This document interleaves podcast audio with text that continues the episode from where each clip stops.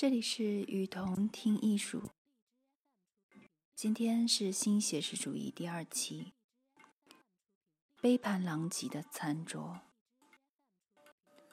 本期介绍丹尼尔·施布里。丹尼尔·施布里，一九三零年生于罗马尼亚，瑞士艺术家。施布里是新写实主义艺术运动宣言的签名人之一。他使用日常生活为主要内容的艺术表现，反映了他对新写实主义运动的参与。施伯里与激浪派艺术运动也有着密切的关系。他以其无罗列艺术作品而知名。他把人们的消费行为带进美术的领域里。他作品的其中一个大主题是食物。并称之为“吃的艺术”，其中包括用剩餐而进行的创作，吃剩下的食物、碗盘、乱放的刀叉、烟蒂等人们无意识的行为的后果，都被他固定到木板，然后悬挂在墙上。施波里一直过着游牧式的生活，曾先后。在波尔尼、巴黎、西米、杜塞尔多夫、巴塞尔、慕尼黑和维也纳生活。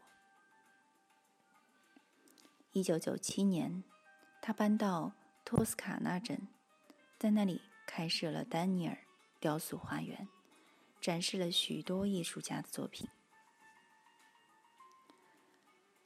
这一期我们来讲讲关于新写实主义运动。新写实主义运动出现在二十世纪六十年代至七十年代末，以美国和法国为主。这个名词的定义太泛泛，本身也不具有流派的意义。它的形式也是多种多样的。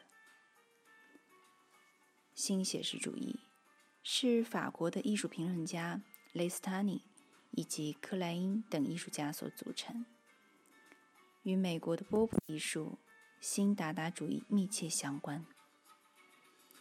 事实上，美国的新达达、集合艺术以及波普艺术家都参加了法国新写实主义的展览。